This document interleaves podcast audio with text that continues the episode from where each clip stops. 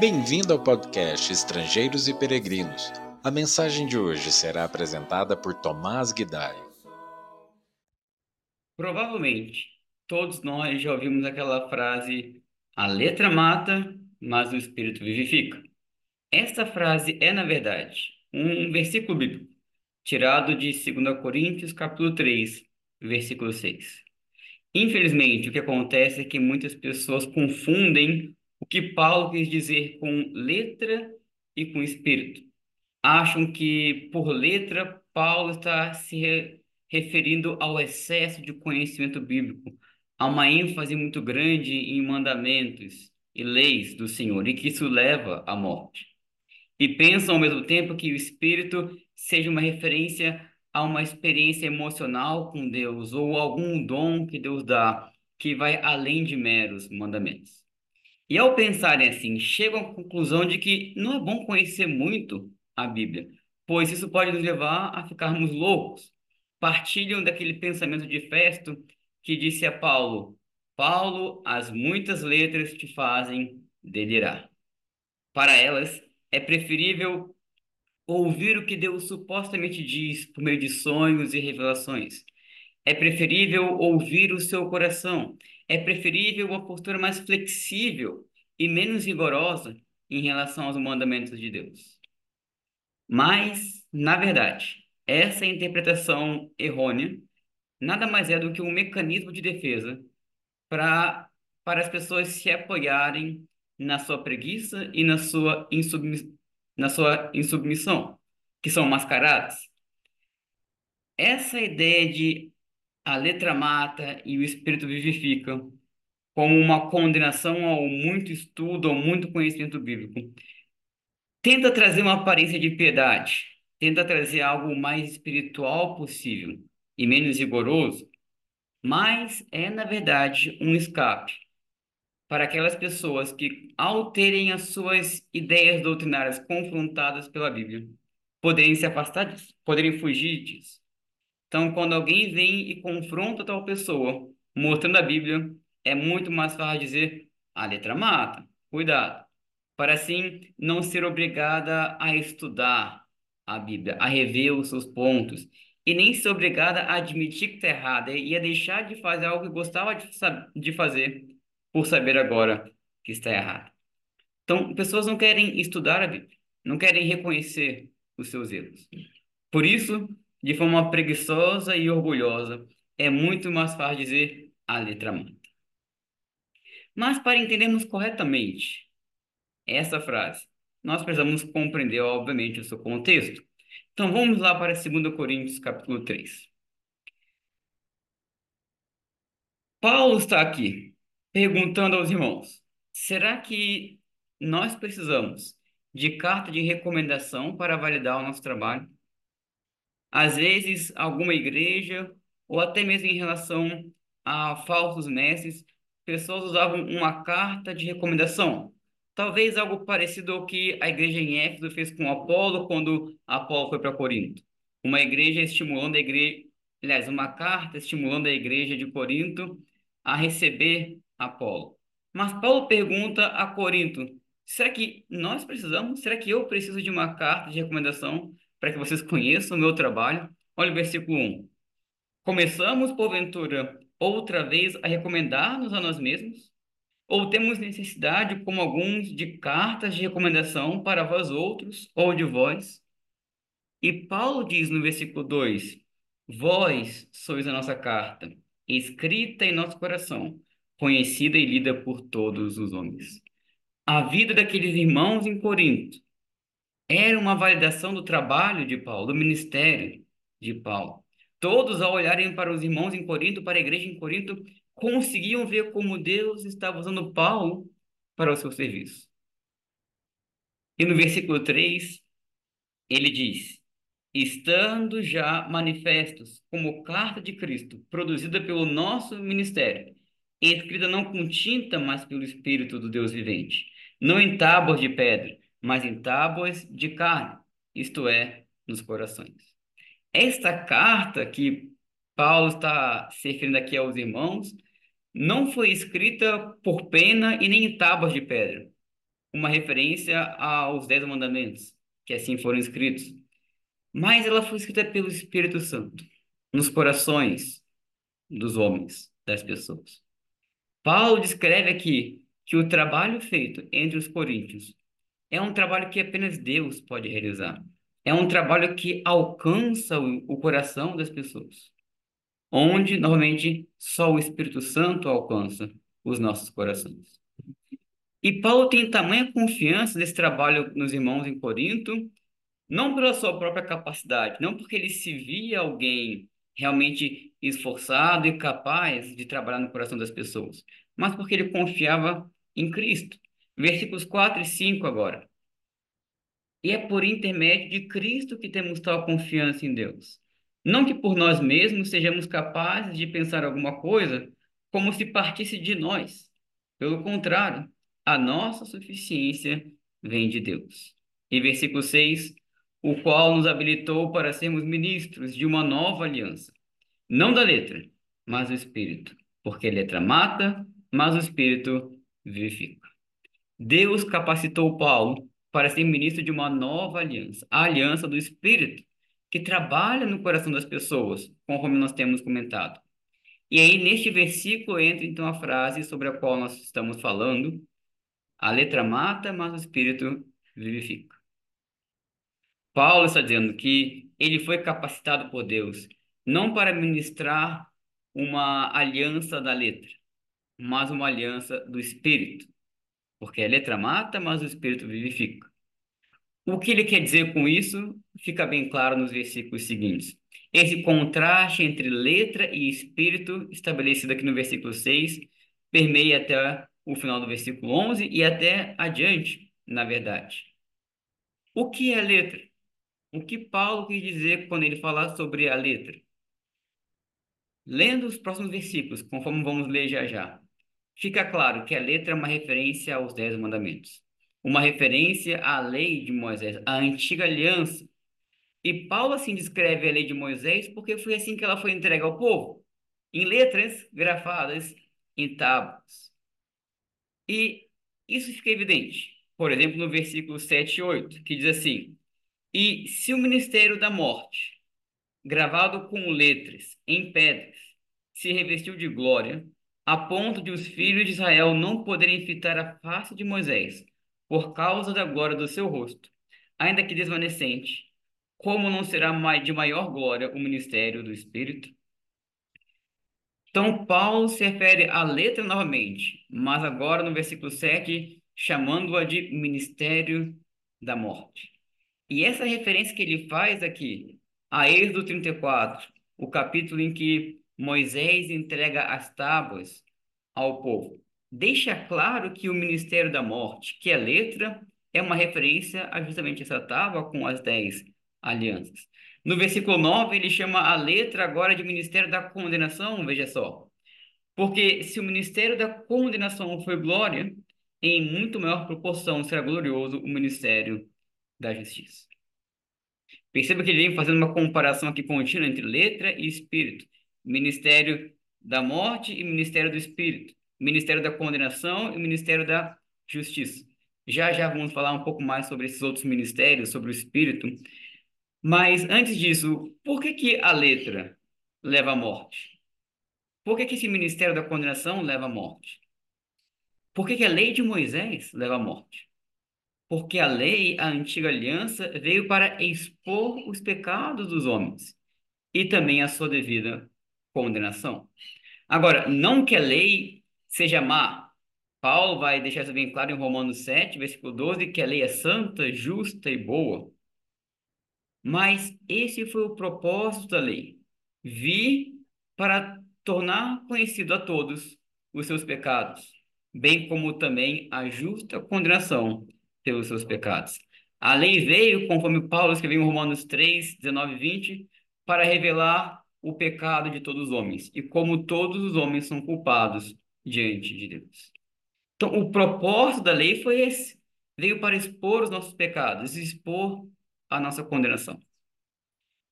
Voltando agora para o Espírito, letra e Espírito. O que é o Espírito que Paulo se refere aqui? o Espírito é uma referência à nova aliança. Ele acabou dizendo no versículo 6 que ele foi feito ministro de uma nova aliança do Espírito. E faz sentido Paulo descrever a nova aliança assim, porque a nova aliança foi entregue aos cristãos por meio do trabalho do Espírito Santo. E esse Espírito também vai ser chamado nos versículos 8 e 9, conforme já lemos, de o um ministério do Espírito e ministério da justiça. E por que o Espírito traz vida, enquanto a letra traz a morte? Ora, o Espírito traz a vida, o Novo Testamento traz a vida, porque nessa nova aliança nós somos ensinados e conduzidos para a salvação, para a justificação. Somos ensinados a como ter os nossos pecados perdoados e como ter a nossa condenação removida. Então, se o objetivo da primeira lei foi mostrar ao homem que ele é pecador, Deus enviou a segunda lei com o objetivo de dar a solução aos homens, trazer essa boa nova, essa boa notícia em Cristo para a solução dos nossos pecados. E Paulo continua falando da lei, dizendo que a antiga lei, a lei de Moisés, apesar de Paulo a descrever assim como o ministério da condenação, da morte, Paulo diz foi uma lei gloriosa. Ora, foi gloriosa porque veio de Deus, para começar. E Paulo disse que a glória dessa lei foi vista na face de Moisés, conforme diz Êxodo capítulo 34, que nós já mencionamos. Quando Moisés desce do monte, após ter visto o Senhor, após ter passado 40 dias com o Senhor, quando ele desce do monte e entrega as tábuas com os dez mandamentos ao povo, a face de Moisés brilhava, resplandecendo a glória do Senhor. Mas era uma glória finita. Era uma glória desvanecente, como diz o versículo 7. Era uma glória que estava fadada a acabar. Era uma glória que iria desaparecer quando viesse uma glória ainda maior, que é a glória do Novo Testamento. Do Novo Testamento. Vamos ler os versículos 10 e 11 que nós não lemos? Porquanto, na verdade, o que outrora foi glorificado neste respeito já não resplandece, diante da atual sobreexcelente glória. Porque se o que se desvanecia teve a sua glória, muito mais glória tem o que é permanente. Paulo está mostrando aqui a suprema glória do Novo Testamento, a superioridade do ministério da justiça em relação ao ministério da condenação. Como a glória do Novo Testamento, ela se sobressai, ela ofusca aquela glória do Antigo Testamento. A antiga lei tinha sua glória, mas ela desaparece. É como se eu pegasse uma lanterna de noite e ligasse. Viríamos uma grande luz. Mas aí amanhece o dia, aquela luz da lanterna passa a ser insignificante comparada à luz do sol. É isso que Paulo está querendo ensinar aqui aos Coríntios. Uma observação importante antes de avançarmos. Paulo se refere aqui aos dez mandamentos que foram grafados naquelas tábuas do Sinai, como Êxodo 34, versículo 28 deixa claro. Então, os dez mandamentos são referidos por Paulo como o ministério da morte. É referido por Paulo como a glória que já desapareceu, que já não tem mais. E isso é importante a gente observar, porque há quem tente separar os dez mandamentos do resto da lei, insinuando assim que, embora a lei tenha findada, findado, o Novo Testamento não. O Novo Testamento continua em vigor defendendo assim especificamente a guarda do sábado, mas não há espaço para essa interpretação aqui em 2 Coríntios capítulo 3. Os dez mandamentos foi o ministério da condenação, da morte, que conduz à morte, e cuja glória já passou. Nós temos algo superior agora ao que nos atentar. E vamos avançar. Embora tenha ficado claro já dentro desse contexto, que a letra não se refere ao muito saber, ao muito conhecimento, mas sim à antiga aliança. Vamos avançar, que os versículos finais desse capítulo são muito interessantes. Vamos ler agora 2 Coríntios 3, versículos 12 a 17. Tendo, pois, tal esperança, servimos-nos de muita ousadia no falar. E não somos como Moisés, que punha véu sobre a face para que os filhos de Israel não atentassem na terminação do que se desvanecia. Mas os sentidos deles se embotaram, pois até o dia de hoje, quando fazem a leitura da antiga aliança, o mesmo véu permanece, não lhe sendo revelado que em Cristo é removido. Mas até hoje, quando é lido Moisés, o véu está posto sobre o coração deles. Quando, porém, algum deles se converte ao Senhor, o véu lhe é retirado. Ora, o Senhor é o Espírito, e onde está o Espírito do Senhor, aí há liberdade. Paulo está dizendo que, diferentemente de Moisés, ele não precisava colocar um véu. Ele tinha confiança que a glória do Novo Testamento jamais iria se esvanecer. Quando a gente volta para Êxodo 34 e lê o finalzinho do capítulo ali, ali está registrado que Moisés, após ter falado com o Senhor, o seu rosto brilhava. E quando ele transmite o que ele ouviu do Senhor para o povo, ele falou sem o véu. Ou seja, ele transmitia as palavras do Senhor ao povo sem o véu, com seu rosto brilhando. Ele só colocava o véu após terminar de falar com o povo. E assim ficava com o véu até ir falar novamente com o Senhor. E quando ia falar com o Senhor, tirava o véu e sem véu transmitia as palavras ao povo e depois colocava o véu de novo e assim ficava nesse ciclo. E pelo que Paulo diz aqui, essa glória no rosto de Moisés ela se esvanecia à medida que o tempo passava. E o rosto de Moisés só voltava a brilhar quando ele falava novamente com o Senhor. E depois a glória ia diminuindo, diminuindo, até que ele falava novamente com o Senhor e voltava a ser glorioso. E a glória passava, diminuía, e assim novamente nesse ciclo.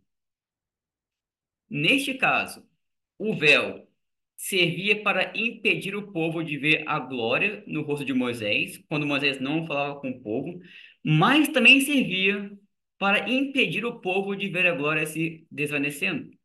O povo nunca conseguiu ver o fim da glória no rosto de Moisés, porque só viam o rosto de Moisés após ele ter falado com o Senhor, ter acabado de falar com o Senhor. E como ele se cobria logo em sequência com o véu, o povo não conseguia ver quando a glória terminava. E Paulo traz isso para o tempo dele e para os nossos tempos também. Paulo diz que este véu continua entre os judeus, agora no coração deles. Os judeus olham para a antiga lei com o véu em seu coração, sem conseguir notar, por causa da obscuridade do véu, que a glória da antiga aliança já passou, já desvaneceu. E assim como Moisés tirava o véu quando se voltava ao Senhor para falar com o Senhor, Paulo diz que o véu dos judeus só é retirado quando eles se voltam para o Senhor, isto é, quando eles se voltam para o Espírito, versículo 17. O Senhor é o Espírito. Ou seja, esse véu só sai do, do coração dos judeus quando eles se voltam, em última instância, para a nova aliança que é o Espírito, conforme temos visto desde o versículo 17. Então, o judeu só consegue contemplar o fim da glória da lei de Moisés quando se volta para a nova aliança. E para concluir, vamos ler agora o versículo 18. E todos nós, com o rosto desvendado, contemplando como por espelho a glória do Senhor, somos transformados de glória em glória na sua própria imagem como pelo Senhor, o Espírito. Agora, Paulo se volta para nós.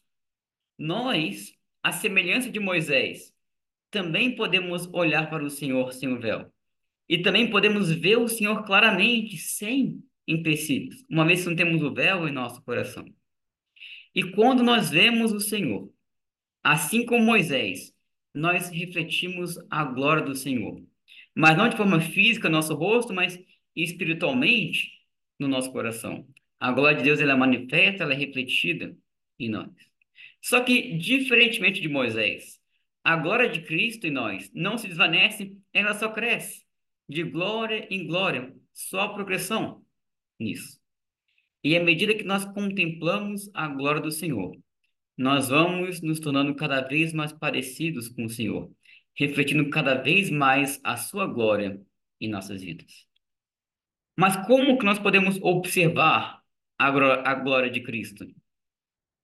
Olhando para Cristo. E onde nós encontramos Cristo? Na Bíblia, na palavra do Senhor. Então, quanto mais nós lemos sobre Cristo, quanto mais nós observamos sobre Cristo, sobre Deus em geral, no Novo Testamento e na Bíblia, mais nós conseguimos compreender a sua mansidão, a sua misericórdia, a sua sabedoria, a sua bondade, e mais nós vamos refletir isso em nós.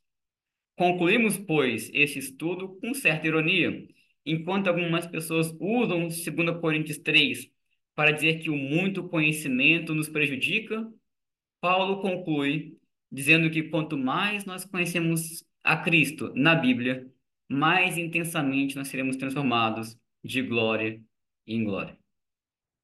Na verdade, o que nos prejudica é a falta de conhecimento. É a falta de conhecer a Cristo, é a falta de conhecer a vontade de Deus e os mandamentos de Deus que nos mata. O Senhor disse em Oséias 4:6: O meu povo está sendo destruído porque lhe falta o conhecimento. Então, quero concluir aqui com um encorajamento para que conheçamos mais a Cristo na Sua palavra e que possamos cuidar para crescermos cada vez mais na Sua glória. Obrigado por nos acompanhar nessa jornada pelas Escrituras. Volte amanhã para ouvir mais uma mensagem do podcast Estrangeiros e Peregrinos.